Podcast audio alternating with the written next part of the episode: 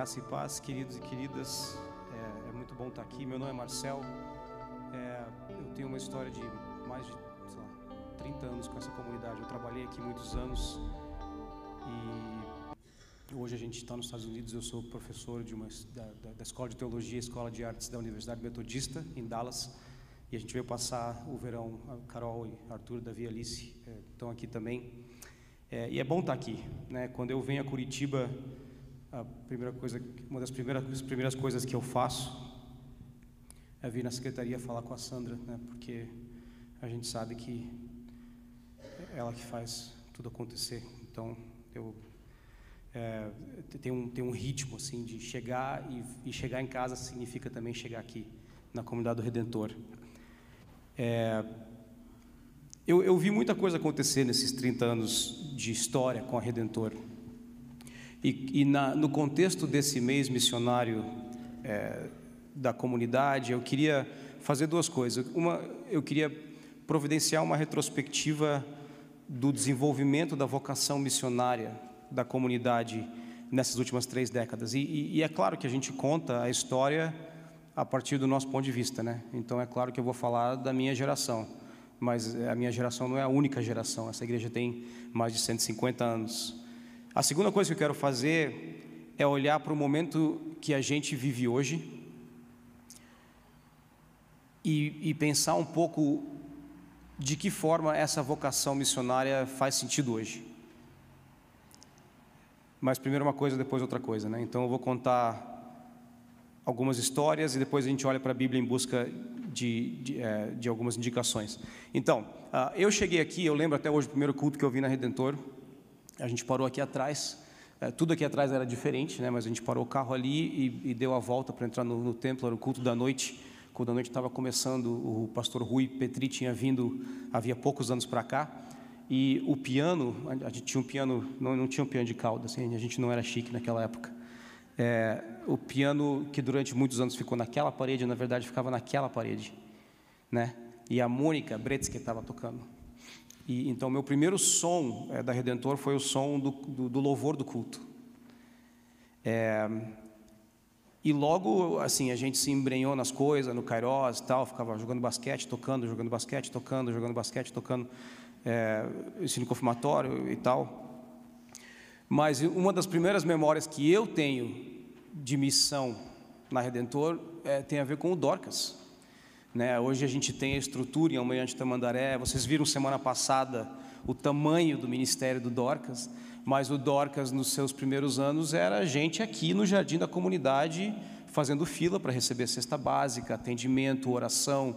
O Dorcas acontecia no jardim da comunidade, né? se não me engano, nas quartas-feiras, já, que eu não lembro bem, era, né? Quarta-feira. Então, o, o, o Dorcas foi uma dessas primeiras imagens que eu tinha do, do do, da vocação da Redentor para fora de si mesma, para fora do nosso espaço é, físico, digamos assim, né? Então, é, isso para mim é, é, um, é, um, sinal de uma vocação que já vem de antes. Né? A, a coisa já estava acontecendo, ela já vinha rolando e, e, ela foi crescendo. A segunda memória que eu tenho em relação a essa vocação é eu e um cara chamado Jason Cordeiro, que hoje mora em Brasília, mas participou aqui muitos anos também, foi tesoureiro da comunidade, planejamento estratégico.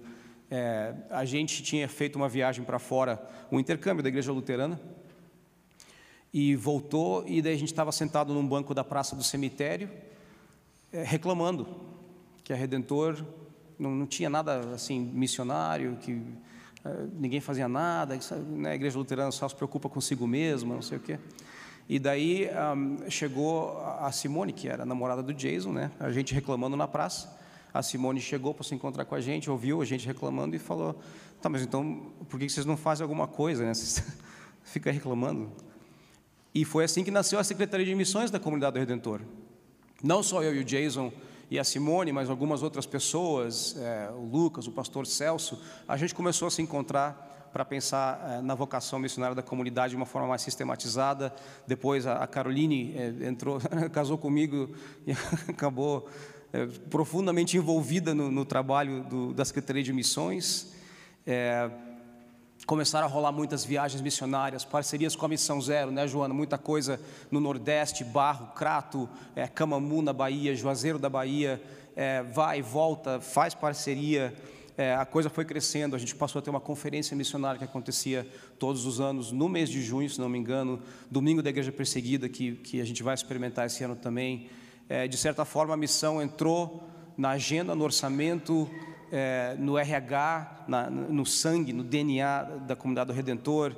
É, depois, com, com, o estabelecimento do Ministério de Artes, que era a minha competência específica, é, eu, eu, voltei e olhei os documentos é, originais do Ministério de Artes que foram aprovados pelo presbitério, e está lá é, a missão como, como parte integrante do, da ideia de artes, não, não só como uma um, uma muleta para o evangelismo, digamos assim, mas como, como espaços de comunhão profundo, né? É, que era uma das coisas que caracterizava o que a gente fazia, espaços de compartilhar vida e arte. É, visão Mundial, Congresso Brasileiro de Missões, Mocidade para Cristo, Aliança Bíblica Universitária, enfim, tinha muita coisa rolando. É, e continua rolando. Né? A gente tem hoje a Erika, que acabou, que acabou de voltar de novo da Índia. Então, não é uma história que, que é, começou com a gente e não é uma história que terminou com a gente, com esse pessoal que de repente estava envolvido é, com essas histórias que eu estou contando. É, ela é uma história contínua, porque é uma vocação da igreja, é, não é a vocação de alguns indivíduos. Né? Em preparação para essa pregação, eu dei uma conversada com esse pessoal. Né? Eu mandei um áudio para o Jason, para a Simone, é, é, perguntei para a Carol, falei com a Erika, não dá para falar com todo mundo, mas eu queria ouvir algumas vozes que participaram do desenvolvimento dessa vocação aqui a respeito do que ela significa, né, da, da sua essência. O Jason falou que esse processo foi o processo no qual a comunidade do Redentor percebeu, percebeu que existe mais do reino de Deus do que as nossas quatro paredes, o que acontece aqui dentro, ou aqui o Martinus é, que né, essa ideia da igreja escola, que é bem tradicional do universo luterano, é de que nosso entorno, o mundo à nossa volta, dentro do Brasil, fora do Brasil, é, faz parte dessa história. Né? É, eu e a Carol conhecemos o Adriano como parte dessa história. É, eu, ela e o pastor Samuel, que também trabalhou aqui muitos anos, a gente foi visitar o Adriano e a Fábio na Tailândia. Eu nem lembro que ano que 2005, 2004, eu não lembro. Faz muito tempo. Tudo faz muito tempo. É, 2005, acho passamos algumas semanas com eles, depois eu voltei, é, depois eu voltei de novo, é, e, e, hoje o Adriano está aqui com a gente. Né? Então, além das quatro paredes. Um, quando eu perguntei para a Carol o que ela achava, ela disse que essa vocação tem a ver com receber o nosso entorno dentro da nossa vida comunitária. Então, as pessoas que, que, que são diferentes, é, quem a gente não se sente é, confortável em receber, é esses que a gente tem que receber. O que acontece na Trajano fora do horário, é, da secretaria é, é, o, é, o, que a gente devia estar recebendo aqui, é, são as pessoas à nossa volta, o centro, a cidade é, e a sua cultura e a sua gente. A Erika falou em transformação comunitária e como essa ideia da transformação comunitária ela é, impele não só a conferência missionária como também o trabalho profissional na Índia, por exemplo em que você estabelece relacionamentos e busca produzir transformação dessa forma. Ah, a Simone falou da ação de Deus na comunidade e através da comunidade, e como as duas coisas estão ligadas e não podem ser desligadas. O que acontece aqui dentro e o que acontece lá fora. É, o Samuel me mandou um áudio no WhatsApp de sete minutos. E, e quando eu reclamei, ele falou: Cara, não reclama que eu estou fazendo a pregação por ti. É, ele falou de uma igreja inclusiva, generosa e ecumênica.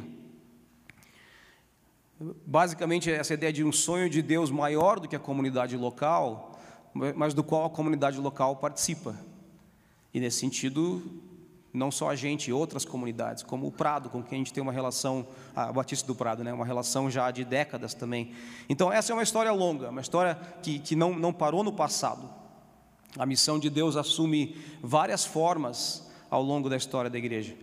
Algumas dessas histórias são bonitas, outras são horríveis. História de missão não é só história de sucesso. Mas a pergunta que eu queria fazer hoje de manhã é: de que forma essa vocação se cristaliza para esta comunidade, neste lugar, neste tempo? Porque essa sempre tem que ser uma pergunta daqueles que buscam seguir o caminho de Jesus, que é um caminho de encarnação. Jesus não é um, né, uma, uma, uma, um, conceito abstrato pairando no ar, Jesus é uma pessoa que existe em tempo e lugar, Deus encarnado. Então essa pergunta contextual ela é muito importante. E é a pergunta que os profetas se fazem no Antigo Testamento, né, de que forma, o que Deus tem para dizer para nós agora.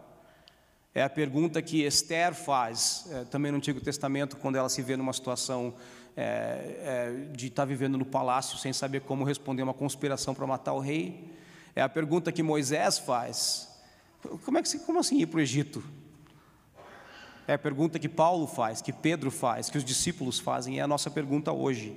Né? Como é, como, como viver a presença de Deus, como expressar a, a presença de Deus para o nosso mundo à nossa volta.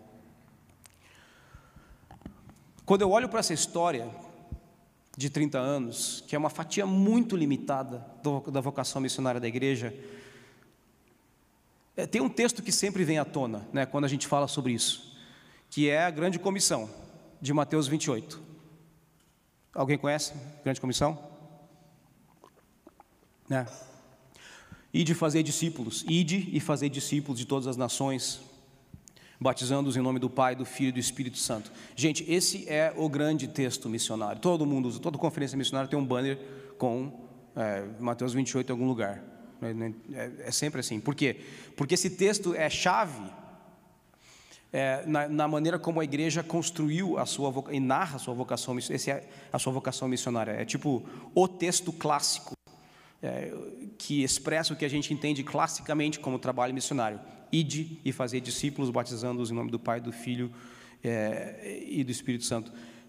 Mas é um texto também problemático, por uma série de razões. Ele é problemático pela maneira como nós interpretamos a palavra nações, por exemplo, né? que para Mateus significava uma coisa, é, os, os, confins da terra para ele era Roma, era, assim, ele não pensava no Brasil, né? Ele não pensava nesses, acho que são 32 países que estão representados aí pelas bandeiras aqui no altar. É um texto problemático pela maneira como ele foi usado muitas vezes para justificar violência de cristão contra cristão e violência de cristão contra não cristão, como nas cruzadas, por exemplo, né, no século 11, 12 e seguintes. É um texto problemático porque foi muito usado para justificar a opressão é, de iniciativas coloniais como a dos portugueses aqui e dos espanhóis, o trabalho dos jesuítas. E é problemático porque corre o risco de alimentar a ideia de que nós, sim, sabemos, entendemos, estamos prontos e agora só nos resta ir fazer discípulos de que a gente entendeu, a gente sacou o nosso jeito, a nossa cultura, a nossa fórmula funciona, e se eu compartilhar ela com outra pessoa em outro lugar, em outro contexto, vai fazer o mesmo tipo de sentido. Não vai. E se você quiser saber como não vai, senta com o Adriano para um café e escuta a história dele tentando explicar o Evangelho num mundo completamente diferente. Eu fui para a Tailândia, eu não entendia nem as placas do, da rua, porque o alfabeto, eu não, sim, é, tudo muda. Então eu vou evitar esse texto. Não porque ele não seja importante, ele é. Mas porque tem outras maneiras de explorar a nossa vocação missionária hoje e aqui. A gente vive um momento muito diferente daquele no qual várias das iniciativas missionárias que eu listei um, aconteceram. Um mundo pré-pandêmico é a palavra que a gente está usando. Um mundo é, que não experimentou o mesmo tipo de radicalização político-religiosa que a gente vive hoje no Brasil e em outros lugares do mundo, em que assuntos que se discutiam na mesa se tornam assuntos é, que dividem famílias, dividem igrejas. Um mundo mais radicalizado em termos políticos, sociais e religiosos.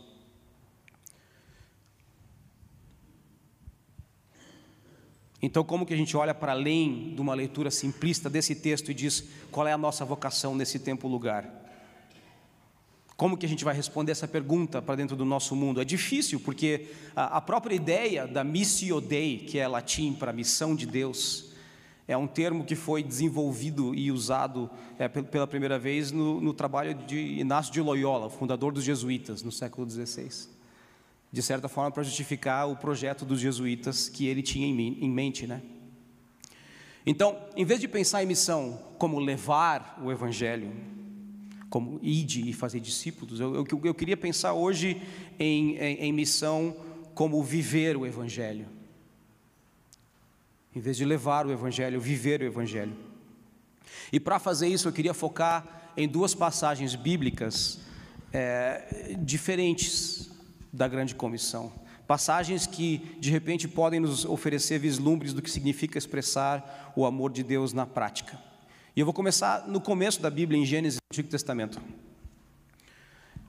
Esse texto é o texto da, da história em que Deus promete um filho a Abraão.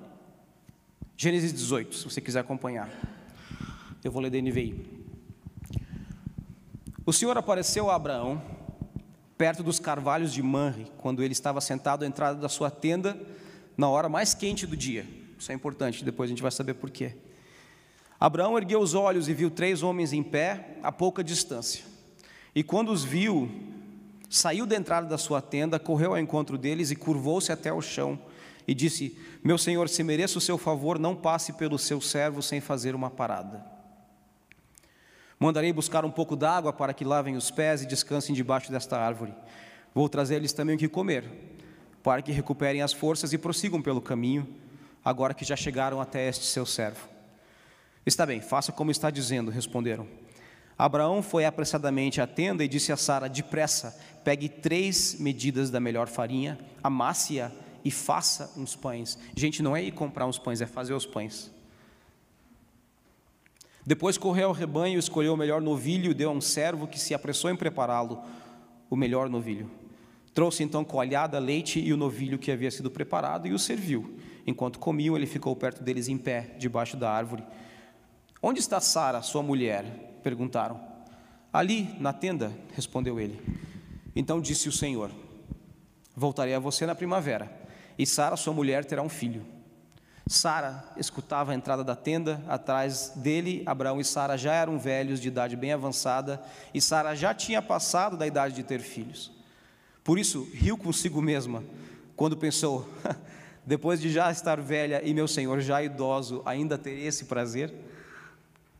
Mas o Senhor disse a Abraão: Porque Sara riu e disse: Poderei realmente dar à luz agora, sou idosa. Existe alguma coisa impossível para o Senhor? Na primavera voltarei a você e Sara terá um filho. Sara teve medo e por isso mentiu. Eu não ri, disse ela. Mas ele disse: Não negue, você riu. Adoro como esse texto termina torto. Tem a história de um milagre que termina torto, com Sara mentindo, entrando em pânico, e Deus dizendo: Cara, mente para mim não, entendeu? Não faz sentido, não, não ajuda. Mas eu vou chegar lá, eu estou me antecipando aqui. O que, eu queria começar dizendo, esse é o meu primeiro ponto a respeito da vocação missionária da Redentor, é, é que o gesto da hospitalidade é essencial para a gente entender essa história. Essa é a hora mais quente do dia, num dos lugares mais quentes do mundo. Nós não estamos falando do Alasca. Não estamos falando de Curitiba, em que no verão você bota uma camiseta e sai na boa. A gente está falando da Ásia Menor. Isso aqui, é, isso aqui é quente, gente. No mundo antigo, no mundo de Abraão e Sara, hospitalidade não é cortesia. Hospitalidade não é um, um, um, um plus a mais. Hospitalidade não é, é só diversão e arte. Hospitalidade nesse mundo é sobrevivência. Porque se você não tem onde descansar na parte mais quente do dia, você está em maus lençóis. Esse princípio da hospitalidade se aplica em várias outras narrativas bíblicas no Antigo Testamento e no Novo Testamento. Nesse mundo, hospitalidade é uma lei sagrada, porque da hospitalidade depende a sobrevivência não só minha como do outro. Quando eu estou indo ou voltando, quando o outro está passando por mim, indo e voltando, a hospitalidade é uma maneira de garantir a sobrevivência de pessoas e animais. E aqui ela vem ligada com a ideia de dar o melhor. Então, o teu rebanho bebe do meu poço. Essa é a minha água. Mas você está passando, então vocês bebem dessa água. Né? É uma ideia, de, essa ideia de dar o melhor, ela também é análoga à história de Caim e Abel no livro de Gênesis, né? Bem antes, os dois irmãos. Por que, que essa, essas duas coisas estão ligadas aqui? Porque, para resumir, a chegada do outro precisa avacalhar as nossas prioridades. A chegada do outro precisa avacalhar as nossas prioridades, precisa estragar a nossa festa, precisa mudar as nossas prioridades. Eu acho super interessante, inclusive, é, que nessa história, milagre e dúvida vêm juntos. Essa história da promessa do herdeiro está tá entremeada com a dificuldade de Sara em acreditar que, que, que essa boa notícia faz sentido na vida dela, dela mente, ela dá risada e tal. É, de certa forma, o, o, o, o que resulta da hospitalidade é algo que ela não consegue acreditar. E quando a rotina dela é avacalhada, a rotina dela é avacalhada de uma, de uma forma que ela não está preparada, não sabe como reagir. Não sabe como reagir. Mas a partir dali a história de Abraão e Sara muda. A definição de hospitalidade é receber na nossa rotina, com nossos recursos, de forma que nossas prioridades sejam transformadas pela experiência da outra, do outro.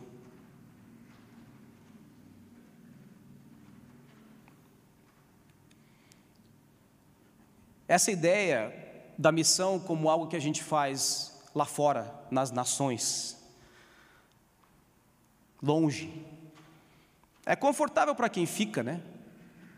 Ó, tem um pessoal passando ali, leva lá uma água para eles lá, mas diz para eles não virem aqui não. Mas se eles se os três não vêm, se Abraão não chama, se Abraão não, não separa as três, Sara, né? Que é quem teve o trabalho de fazer o pão, né? Se ela não faz o pão, se o servo não carneia e assa a carne.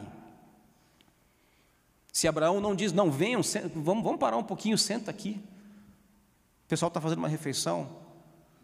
O contexto do milagre se dissipa. Então, nesse sentido, é legal pensar no Adriano na Tailândia e ficar em Curitiba. Difícil é aprender tailandês.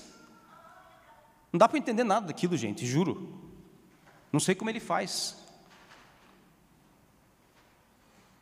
Aprender tailandês não só para quem vai, mas receber quem vem. E dizer, a gente vai conversar numa língua de um jeito que não é confortável para você, mas também não é confortável para mim. Pensar em missão como hospitalidade significa é, abrir a nossa casa para receber quem precisa ser recebido, o, o exilado, o asilado, o refugiado.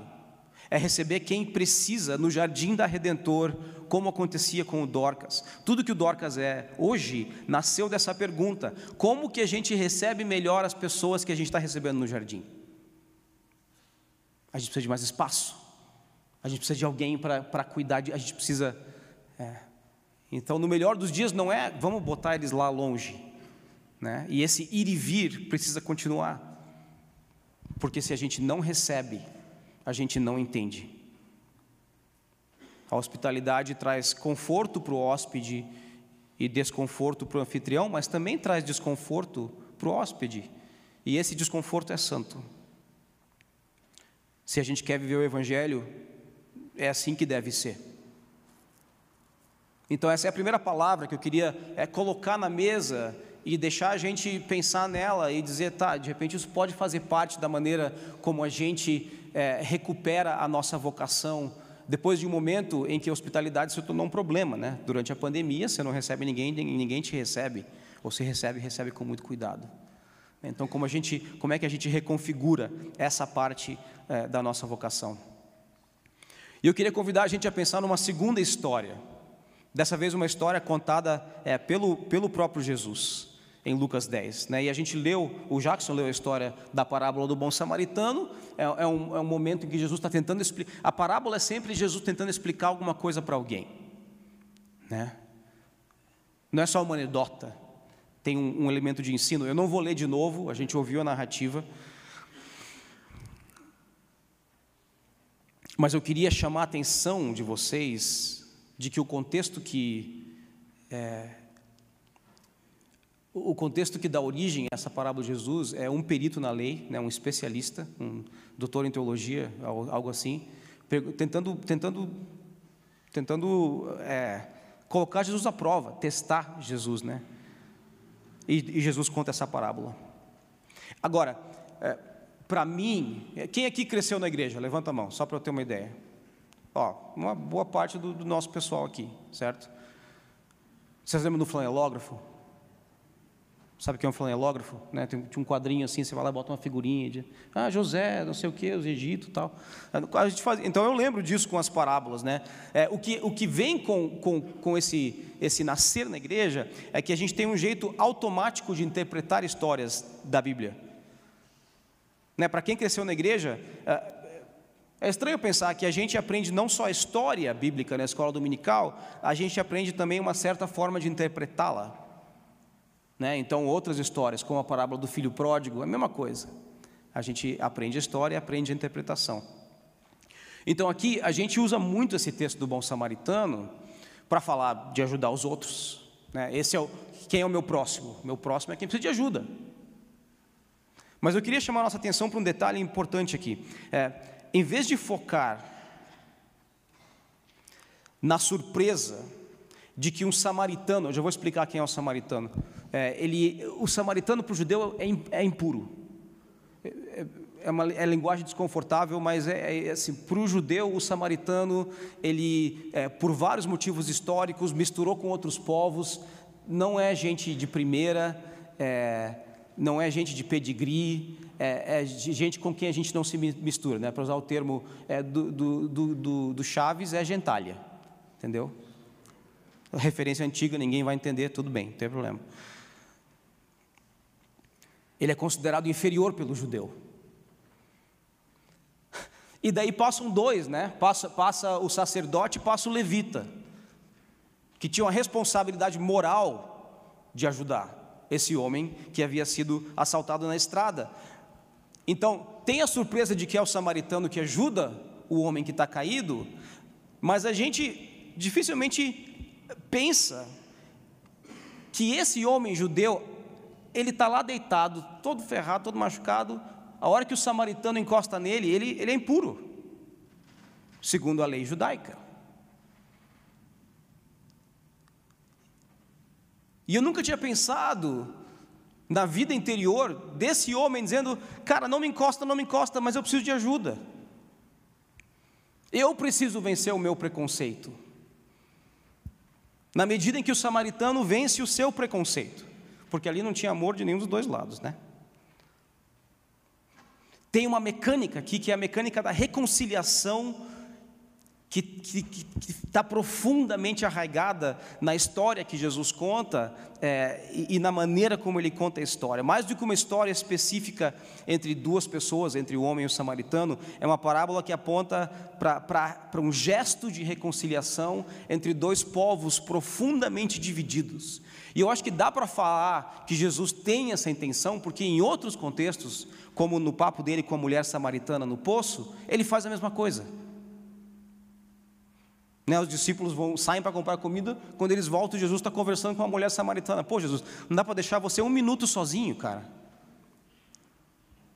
Que você sai conversando com gentalha, que história é essa? Um gesto de reconciliação entre dois povos profundamente divididos.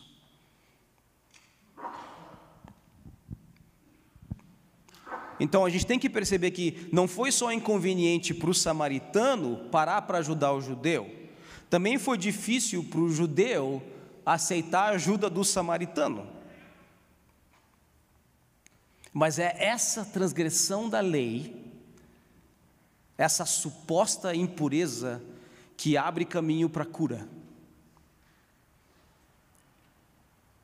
E a maneira de resolver a tensão entre a quebra da lei e o caminho para a cura é a reconciliação.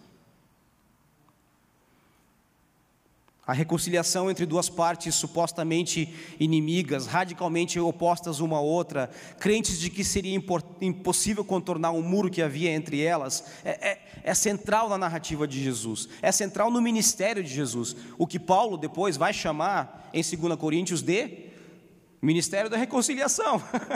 Ele diz assim: e tudo isso provém de Deus, que nos reconciliou consigo mesmo por Jesus Cristo e nos deu o ministério da reconciliação, isto é, Deus estava em Cristo reconciliando consigo o mundo, não lhes imputando os seus pecados, e pôs em nós a, e pôs em nós a palavra da reconciliação. E pôs em nós, ele está falando para a igreja, a palavra da reconciliação. De sorte que somos embaixadores da parte de Cristo.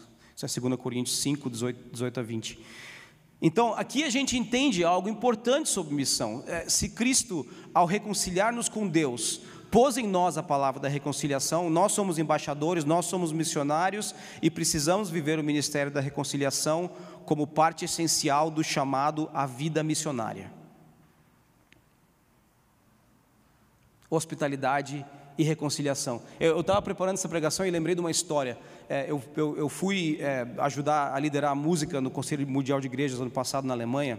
E o Conselho Mundial de Igrejas, gente, são, é, é o maior, é a maior é, como é que eu vou dizer isso? Como é que eu vou descrever o Conselho Mundial de Igrejas sem usar a palavra bagunça? São, são mais de 300 denominações, tradições cristãs que caminham em alguma forma de comunhão, digamos assim, né? Então, desde observadores católicos até ortodoxos, é, etíopes, uh, igrejas brasileiras se juntam, né? Nesse troço que a gente chama do Conselho Mundial de Igrejas. E eu estava né, na música e, e, e, cheguei lá e conheci uma, uma assembleiana do Rio, o nome dela é Chayane Furtado, ela é uma cantora pentecostal. É, e a Assembleia não faz parte do Conselho Mundial de Igrejas. E eu, a Chayane chegou lá, tipo, não sei o que eu estou fazendo aqui. Nasceu na cidade de Deus, se converteu à igreja pentecostal, hoje mora em Portugal. E eu estava entrevistando ela para uma, como parte da minha pesquisa, ela me contou a história dela, e, e, e ela me perguntou, no Conselho Mundial de Igrejas, Marcel, o que, que é isso aqui, cara? E eu tentei explicar o Conselho Mundial de Igrejas para ela, sem usar a palavra bagunça. É, e eu disse: olha, a coisa mais impressionante sobre o Conselho Mundial de Igrejas é que ele existe. É de que ele existe, que esse pessoal se reúne a cada, cada tantos anos para brigar, e daí volta de fazer a mesma coisa de novo. O Ministério da Reconciliação. Sentar à mesa não é fácil, ficar na mesa não é fácil, manter o diálogo não é fácil, especialmente entre partes que veem as suas diferenças como irreconciliáveis. Mas a reconciliação é parte essencial da vocação missionária da Igreja de Jesus. E eu queria encerrar compartilhando algumas razões pelas quais no momento em que a gente começa um mês de reflexão sobre missão, eu estou focando em dois outros textos, em vez de focar na grande comissão. A primeira é para deixar claro que a missão de Deus, e consequentemente a nossa missão, está enraizada no ministério desse Jesus encarnado. E a ética dessa missão não pode se desviar da ética desse Jesus. É por isso que a gente não pode usar a grande comissão de Mateus 28 para justificar qualquer sonho de grandeza que a gente possa ter como igreja. Missão é, é desconforto, missão é abrir a casa, é, é avacalhar a rotina, missão é quebrar preconceito, o dos outros e o nosso. Missão é viver os frutos do Espírito de Gálatas 5, inclusive que a gente vê, aqueles que a gente vê ausentes nas interações sociais de um mundo fragilizado pela pandemia e pela radicalização sociopolítica religiosa do nosso tempo, em que o domínio próprio foi substituído pela truculência. Missão é viver a mansidão das bem-aventuranças de Jesus no Sermão do Monte, em que bem-aventurado é o pobre, o simples, o manso. E eu encerro dizendo que uma olhada mais profunda na grande comissão de Mateus 28, e de fazer discípulos e batizando em nome do Pai, do Filho e do Espírito Santo, encaixa com o que a gente está conversando hoje. Porque é, esse, esse texto de Mateus 28 inverte a cultura judaica. Na, na, lei judaica, você podia até aceitar alguém de fora, o prosélito a gente chama. Mas essa pessoa tinha que passar a viver conforme a lei do Antigo Testamento. Porque a cultura judaica é uma cultura fechada. Se você quer fazer parte da nossa comunhão, é assim que você vai se comportar. Mas tem um lance de avacalhação santa com Jesus, de reconciliação, em que, em que esse esquema fechado não funciona mais. E nesse sentido, a grande comissão é condizente com a visão de Pedro em Atos 10, né? ele recebe uma visão de um lençol com um monte de animais impuros e Deus dizendo coma, e ele diz, pô, mas eu não posso. E Deus diz, não chame de impuro o que Deus é, considera puro. É condizente com a parábola do bom samaritano, com a hospitalidade de Gênesis 18, em que Abraão convida é, gente estranha, gente que ele não conhece,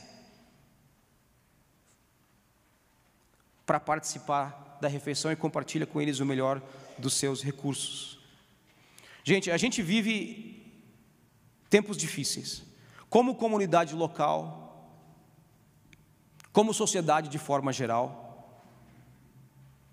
Uma das coisas que eu estou fazendo durante esse tempo no Brasil, é, como parte de um projeto de pesquisa, é entrevistar gente da Redentor. Gente que continua na Redentor e gente que passou por aqui, às vezes passou décadas aqui e não está mais. E ao escutar essas histórias, eu escuto sim que o momento é difícil, sim o momento é confuso, sim a igreja de hoje se parece pouco com a igreja de ontem, ou a igreja de ontem se parece pouco, seja como for, né? Eu tenho ouvido dor e frustração, mas eu também tenho ouvido esperança. E para terminar, então, eu queria fazer uma referência a uma pregação que eu fiz aqui em 2018, em que eu também falei da vocação da Redentor. Para mim, está claro que a Redentora é vocacionada é, a ser um lugar em que o amor é o mais, é o mais importante, um, um, um, um encontro, um rebanho que não perde a esperança do reino que virá e que não cansa de viver e anunciar esperança. Um lugar de cura, em que ovelhas machucadas e desgarradas encontram um lugar, um porto seguro, onde elas possam ser nutridas, curadas onde possam sonhar com as coisas boas da vida e com as coisas de Deus. Nesse sentido, a vocação missionária da, da Redentor é a vocação de ser uma, incuba, uma incubadora em que os sonhos de Deus encontram terra fértil para crescer.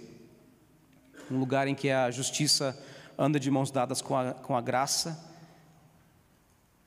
em que lágrima e riso se unem no caminho do discipulado. Então a gente se agarra nessa esperança. A esperança da pessoa e do ministério de Jesus através da hospitalidade e, e da reconciliação. No momento, no contexto em que a gente vive, em que os relacionamentos estão desgastados, em que a gente tem menos resiliência social, no momento em que a corda da nossa tolerância para o outro estica menos, eu acredito que hospitalidade e reconciliação são componentes essenciais da nossa vocação missionária.